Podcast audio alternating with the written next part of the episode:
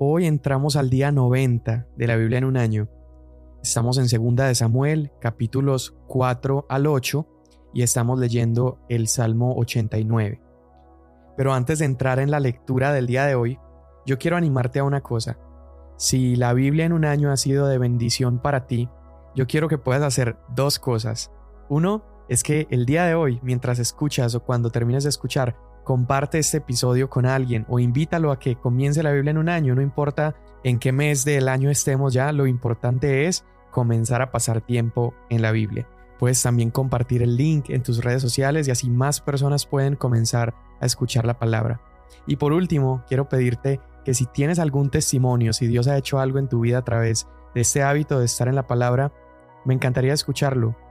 Y en la descripción de este episodio va a estar mi correo electrónico que es samuel.visionjuvenil.com y me encantaría escuchar lo que Dios ha hecho en tu vida a través de este proyecto.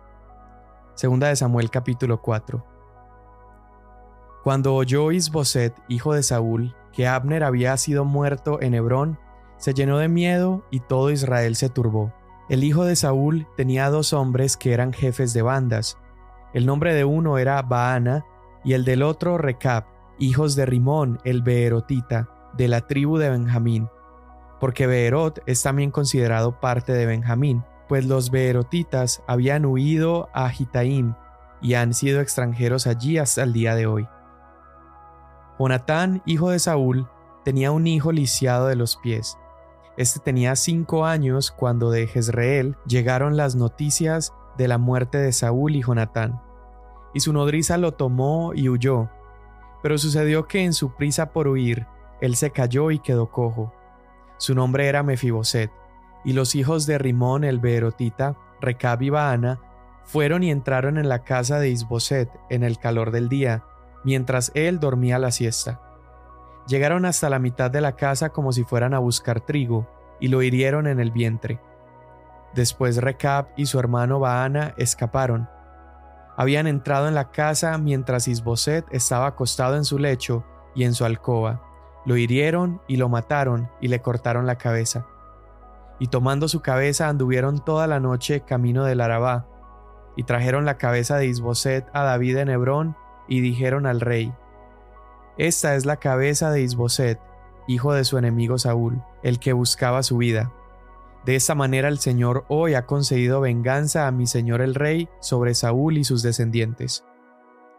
Respondiendo David a Recab y a su hermano Baana, hijos de Rimón el Berotita, les dijo, Vive el Señor que ha redimido mi vida de toda angustia, porque cuando uno me avisó, Saúl ha muerto, pensando que me traía buenas noticias, yo lo prendí y lo maté en Ciclac, lo cual fue el pago que le di por sus noticias. Cuanto más cuando hombres malvados han matado a un hombre justo en su propia casa y sobre su cama, no demandaré ahora su sangre de las manos de ustedes, borrándolos de la tierra, y David dio una orden a los jóvenes, y ellos los mataron y les cortaron las manos y los pies, y los colgaron junto al estanque en Hebrón. Pero tomaron la cabeza de Isboset y la sepultaron en el sepulcro de Abner en Hebrón. Entonces todas las tribus de Israel fueron a David en Hebrón y le dijeron, Aquí estamos, hueso suyo y carne suya somos. Ya desde antes, cuando Saúl aún era rey sobre nosotros, usted era el que guiaba a Israel en sus salidas y entradas. Y el Señor le dijo, Tú pastorearás a mi pueblo Israel, y serás príncipe sobre Israel. Vinieron pues todos los ancianos de Israel al rey en Hebrón, y el rey David hizo un pacto con ellos en Hebrón delante del Señor. Luego ungieron a David como rey sobre Israel. David tenía treinta años cuando llegó a ser el rey, y reinó cuarenta años. En Hebrón reinó sobre Judá siete años y seis meses, y en Jerusalén reinó treinta y tres años sobre todo Israel y Judá. Y el rey y sus hombres fueron a Jerusalén para atacar a los Jebuseos, los habitantes de la tierra.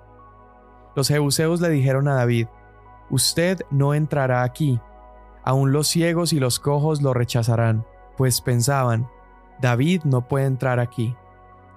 No obstante, David conquistó la fortaleza de Sión, es decir, la ciudad de David, Y dijo David aquel día, Todo el que quiera herir a los jebuseos, que suba por el túnel de agua y llegue a donde están los cojos y los ciegos, a los cuales el alma de David aborrece. Por eso se dice, ni los ciegos ni los cojos entrarán en la casa. David habitó en la fortaleza y la llamó la ciudad de David, y edificó David la muralla en derredor desde el Milo hacia adentro. David se engrandecía cada vez más, porque el Señor, Dios de los ejércitos, estaba con él. Entonces Hiram, rey de Tiro, envió mensajeros a David con madera de cedros, carpinteros y canteros, y construyeron una casa para David. Y comprendió David que el Señor lo había confirmado por rey sobre Israel, y que había exaltado su reino por amor a su pueblo Israel.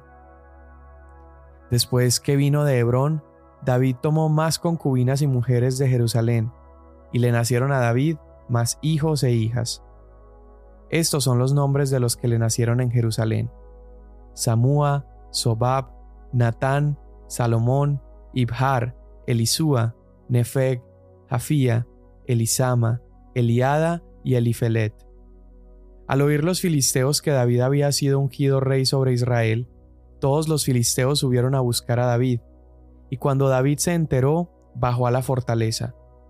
Los filisteos llegaron y se esparcieron por el valle de Refaim. Entonces David consultó al Señor, Subiré contra los filisteos, los entregarás en mi mano. Y el Señor dijo a David, Sube, porque ciertamente entregaré a los filisteos en tu mano. Así que David fue a Baal Perasim, y allí los derrotó, y dijo, El Señor ha abierto brecha entre mis enemigos delante de mí, como brecha de aguas. Por eso llamó a aquel lugar Baal Perasim. Los filisteos abandonaron allí sus ídolos, y David y sus hombres se los llevaron. Después los filisteos subieron de nuevo y se esparcieron por el valle de Refaim. Cuando David consultó al Señor, él le dijo, No subas directamente, da un rodeo por detrás de ellos y sal a ellos frente a las balsameras. Y cuando oigas el sonido de marcha en las copas de las balsameras, entonces actuarás rápidamente ya que el Señor habrá salido delante de ti para herir al ejército de los filisteos. Entonces David lo hizo así, tal como el Señor le había ordenado, e hirió a los filisteos desde Jeba hasta Geser. Volvió David a reunir todos los hombres escogidos de Israel, treinta mil, y David se levantó y fue con todo el pueblo que estaba con él a Baalá de Judá, para hacer subir desde allí el arca de Dios la cual es llamada por el nombre, el nombre del Señor de los ejércitos que está sobre los querubines. Pusieron el arca de Dios sobre un carro nuevo, para que la pudieran llevar de la casa de Abinadab que estaba en la colina. Usa y Ahío, hijos de Abinadab, guiaban el carro nuevo, y lo llevaron con el arca de Dios de la casa de Abinadab que estaba en la colina, y Ahío iba delante del arca. David y toda la casa de Israel se regocijaban delante del Señor con toda clase de instrumentos hechos de madera de abeto, y con liras, arpas, panderos, castañuelas y címbalos. Pero cuando llegaron a la era de Nacón, Usa extendió la mano hacia el arca de Dios y la sostuvo, porque los bueyes casi la volcaron. Y se encendió la ira del Señor contra Usa, y Dios lo hirió allí por su irreverencia, y allí murió junto al arca del Señor. Entonces David se enojó porque el Señor había estallado en ira contra Usa, y llamó a aquel lugar Pérez Usa hasta el día de hoy. David tuvo temor del Señor aquel día y dijo, ¿Cómo podrá venir a mí el arca del Señor? Y David no quiso trasladar el arca del Señor con él a la ciudad de David, sino que la hizo llevar a la casa de Obed Edom, el Geteo. Por tres meses permaneció el arca del Señor en casa de Obed-Edom el Geteo, y bendijo el Señor a Obed-Edom y a toda su casa.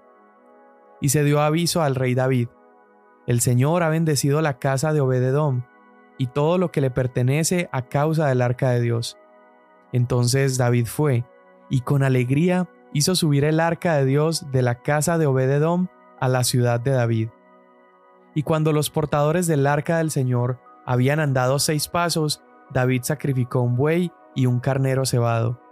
David danzaba con toda su fuerza delante del Señor y estaba vestido con un efod de lino. David y toda la casa de Israel hacían subir el arca del Señor con aclamación y sonido de trompeta. Sucedió que cuando el arca del Señor entraba a la ciudad de David, Mical, hija de Saúl, miró desde la ventana y vio al rey David saltando y danzando delante del Señor, y lo despreció en su corazón. Metieron el arca del Señor y la colocaron en su lugar dentro de la tienda que David había levantado para ella, y David ofreció holocaustos y ofrendas de paz delante del Señor. Cuando David terminó de ofrecer el holocausto y las ofrendas de paz, bendijo al pueblo en el nombre del Señor de los ejércitos. Después repartió a todo el pueblo, a toda la multitud de Israel, tanto a hombres como a mujeres, una torta de pan, una de dátiles y una de pasas a cada uno. Entonces todo el pueblo se fue, cada uno a su casa. Pero al regresar David para bendecir su casa, Mical, hija de Saúl, salió al encuentro de David y le dijo, ¿Cómo se ha distinguido hoy el rey de Israel? Se descubrió hoy ante los ojos de las criadas de sus siervos, como se descubriría sin decoro un insensato.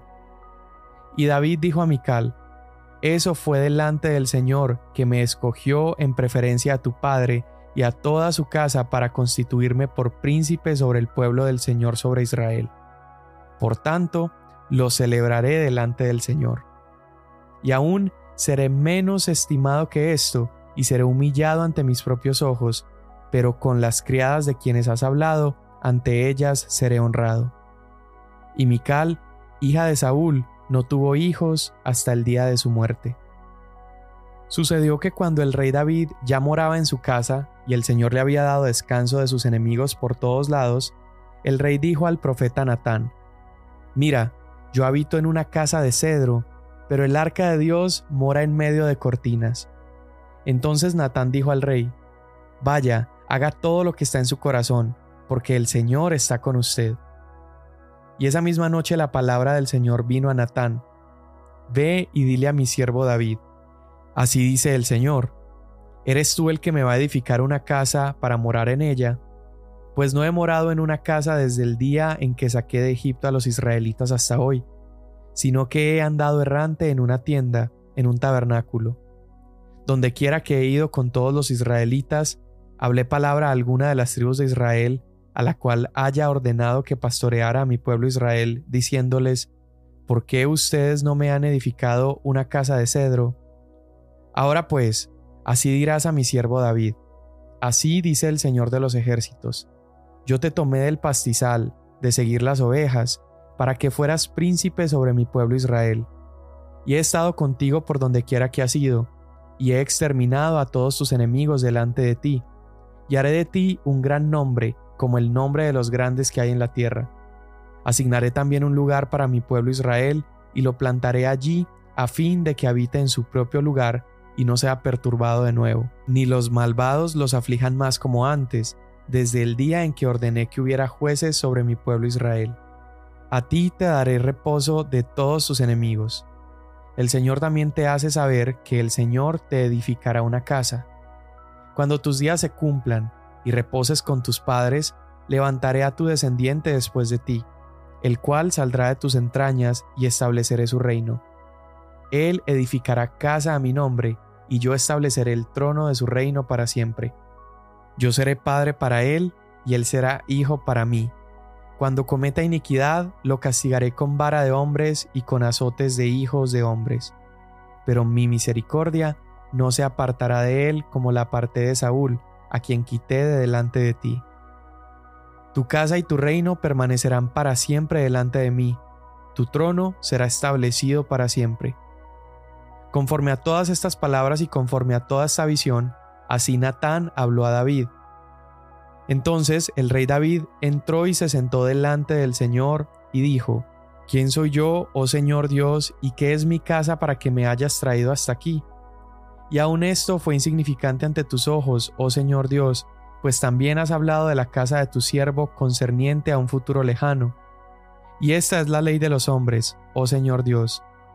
¿Y qué más podría decirte David? pues tú conoces a tu siervo, oh Señor Dios. A causa de tu palabra, conforme a tu propio corazón, tú has hecho toda esta grandeza para que lo sepa tu siervo. Oh Señor Dios, por eso tú eres grande, pues no hay nadie como tú, ni hay Dios fuera de ti, conforme a todo lo que hemos oído con nuestros oídos. ¿Y qué otra nación en la tierra es como tu pueblo Israel, a la cual viniste a redimir para ti como pueblo, a fin de darte un nombre y hacer grandes cosas a su favor y cosas portentosas para tu tierra ante tu pueblo que rescataste para ti de Egipto, de naciones y de sus dioses? Pues tú has establecido para ti tu pueblo Israel como pueblo tuyo para siempre, y tú, Señor, has venido a ser su Dios. Y ahora, oh Señor Dios, confirma para siempre la palabra que has hablado acerca de tu siervo y acerca de su casa, y haz según has hablado. Y sea engrandecido tu nombre para siempre al decirse, el Señor de los ejércitos es Dios sobre Israel, y que la casa de tu siervo David sea establecida delante de ti.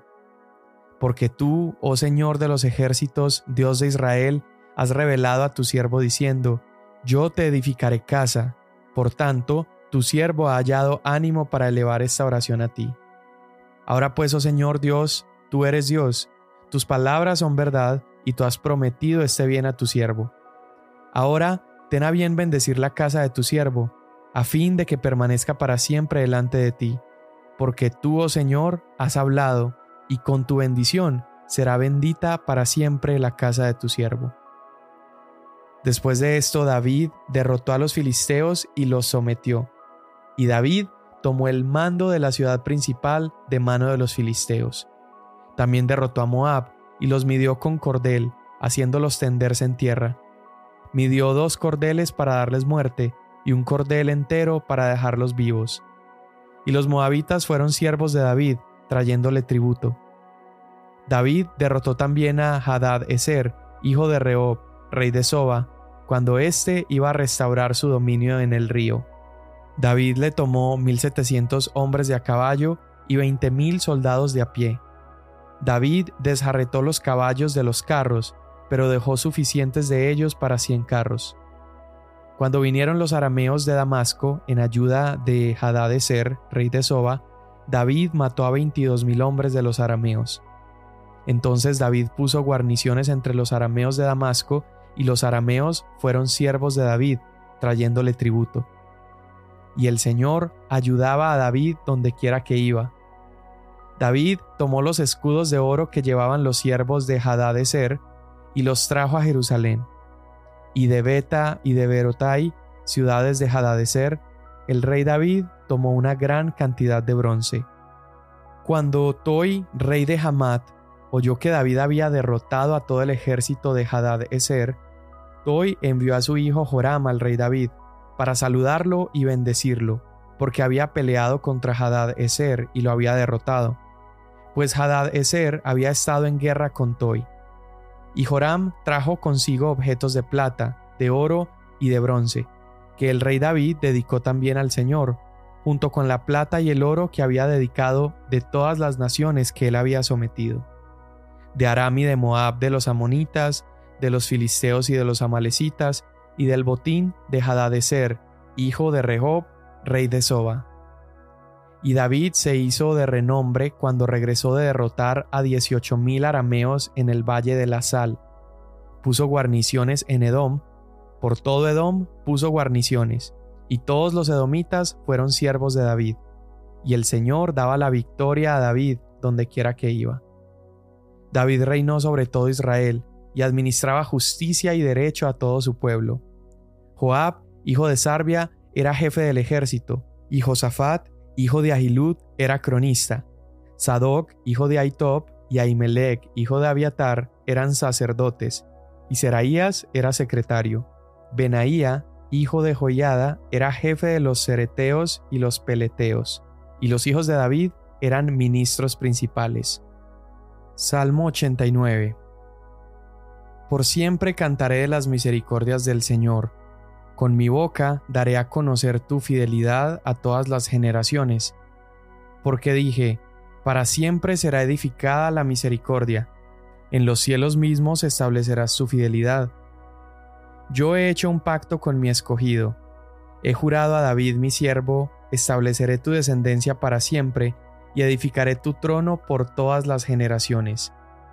Los cielos alabarán tus maravillas, Señor, y también tu fidelidad en la asamblea de los santos, porque ¿quién en el firmamento se puede comparar al Señor?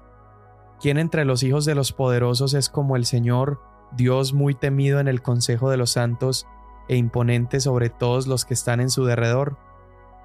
Oh Señor, Dios de los ejércitos, ¿quién como tú, poderoso Señor? Tu fidelidad también te rodea.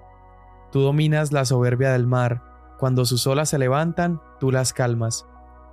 Tú aplastaste a Egipto como uno herido de muerte, esparciste a tus enemigos con tu brazo poderoso. Tuyos son los cielos, tuya también la tierra, el mundo y todo lo que en él hay, tú lo fundaste. El norte y el sur tú los creaste, el Tabor y el Hermón aclamarán con gozo a tu nombre. Tú tienes un brazo fuerte, tu mano es poderosa, tu diestra es exaltada. La justicia y el derecho son el fundamento de tu trono. La misericordia y la verdad van delante de ti. Cuán bienaventurado es el pueblo que sabe lo que es la voz de júbilo. Andan, Señor, a la luz de tu rostro.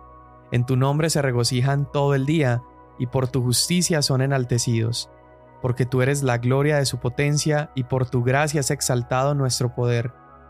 Pues del Señor es nuestro escudo y del Santo de Israel nuestro Rey.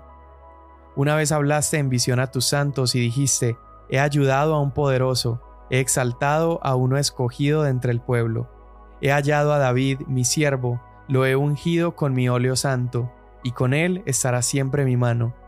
Mi brazo también lo fortalecerá, no lo engañará el enemigo, ni lo afligirá el hijo de maldad, sino que yo aplastaré a sus adversarios delante de él, y heriré a los que lo aborrecen. Con él estarán mi fidelidad y mi misericordia, y en mi nombre será exaltado su poder. Pondré también su mano sobre el mar y su diestra sobre los ríos. Él clamará a mí, mi Padre eres tú, mi Dios y la roca de mi salvación. Yo también lo haré mi primogénito, el más excelso de los reyes de la tierra. Para siempre conservaré mi misericordia hacia él, y mi pacto le será confirmado. Así estableceré su descendencia para siempre y su trono como los días de los cielos. Si sus hijos abandonan mi ley y no andan en mis juicios, si violan mis estatutos y no guardan mis mandamientos, entonces castigaré con vara su transgresión y con azotes su iniquidad pero no quitaré de él mi misericordia, ni obraré falsamente en mi fidelidad. No quebrantaré mi pacto, ni cambiaré la palabra de mis labios. Una vez he jurado por mi santidad, no mentiré a David, su descendencia será para siempre, y su trono como el sol delante de mí. Será establecido para siempre como la luna, fiel testigo en el cielo, pero tú lo has rechazado y desechado, contra tu ungido te has enfurecido Has despreciado el pacto de tu siervo, has profanado su corona echándola por tierra, has derribado todos sus muros, has convertido en ruinas sus fortalezas. Todos los que pasan por el camino lo saquean. Ha venido a ser una afrenta para sus vecinos. Tú has exaltado la diestra de sus adversarios, has hecho que se regocijen todos sus enemigos. Has retirado también el filo de su espada y no le has hecho estar firme en la batalla. Has hecho cesar su esplendor y has echado por tierra su trono. Has acortado los días de su juventud y lo has cubierto de ignominia. ¿Hasta cuándo, Señor? ¿Te esconderás para siempre? ¿Arderá como el fuego tu furor? Recuerda cuán breve es mi vida, con qué propósito vano has creado a todos los hijos de los hombres. ¿Qué hombre podrá vivir y no ver la muerte? ¿Podrá librar su alma del poder del Seol? ¿Dónde están, Señor, tus misericordias de antes, que en tu fidelidad juraste a David? Recuerda, Señor, el oprobio de tus siervos, como llevo dentro de mí el oprobio de muchos pueblos, con el cual tus enemigos, oh Señor, han injuriado, con el cual han injuriado los pasos de tu ungido. Bendito sea el Señor para siempre. Amén y amén. Wow, primero quiero decir que Qué impresionante que hoy justamente nos tocará la lectura de 2 de Samuel 4 al 8, que corresponde a lo que está sucediendo en el Salmo 89. Eso es hermosísimo y nos va a ayudar a, a entender un poco más qué es lo que está pasando.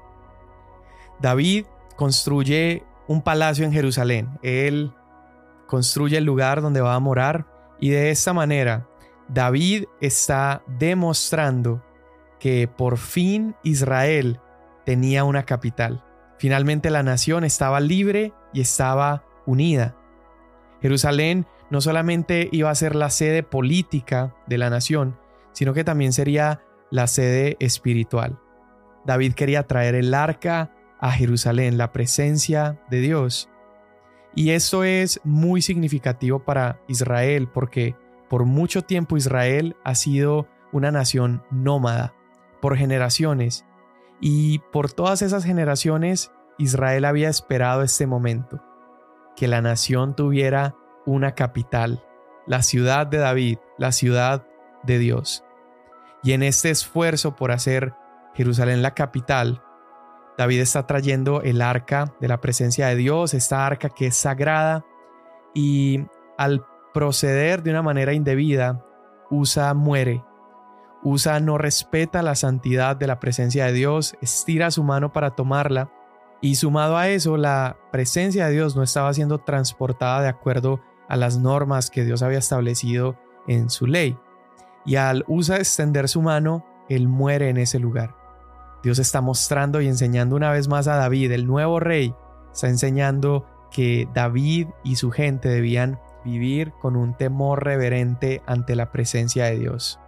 Posteriormente, a través del profeta Natán, David recibe esta promesa de parte de Dios, una promesa que sella tremendamente la importancia que tiene David. Dios le da esta promesa donde le dice que establecerá su descendencia para siempre, edificaría un trono. Y eso es lo impresionante, que el Salmo 89 está mencionando estos, estos momentos, está mencionando incluso las palabras de la promesa de Dios. Y hay una parte en particular cuando la lectura de hoy terminaba declarando acerca de las victorias de David y se decía acerca de David que él era un rey justo y recto. Se decía acerca de él que David reinaba con justicia y con derecho. Esto también se menciona en el Salmo 89, en el verso 14. Estamos viendo entonces que David era ese gran rey. Esos dos atributos, justicia y el derecho o justicia y rectitud, interesantemente son atributos que también se le atribuyen a Dios. Ahora, por muy grande que fue su reinado, sabemos que el rey David también cometió muchos errores y por lo tanto David solamente servía para apuntar a un mejor rey que vendría, apuntar a el rey Jesús.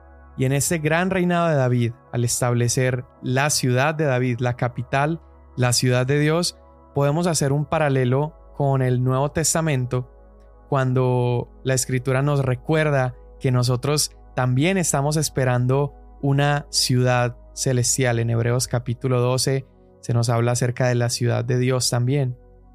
Y como seres humanos nos pasamos toda la vida buscando ese lugar que se siente como casa.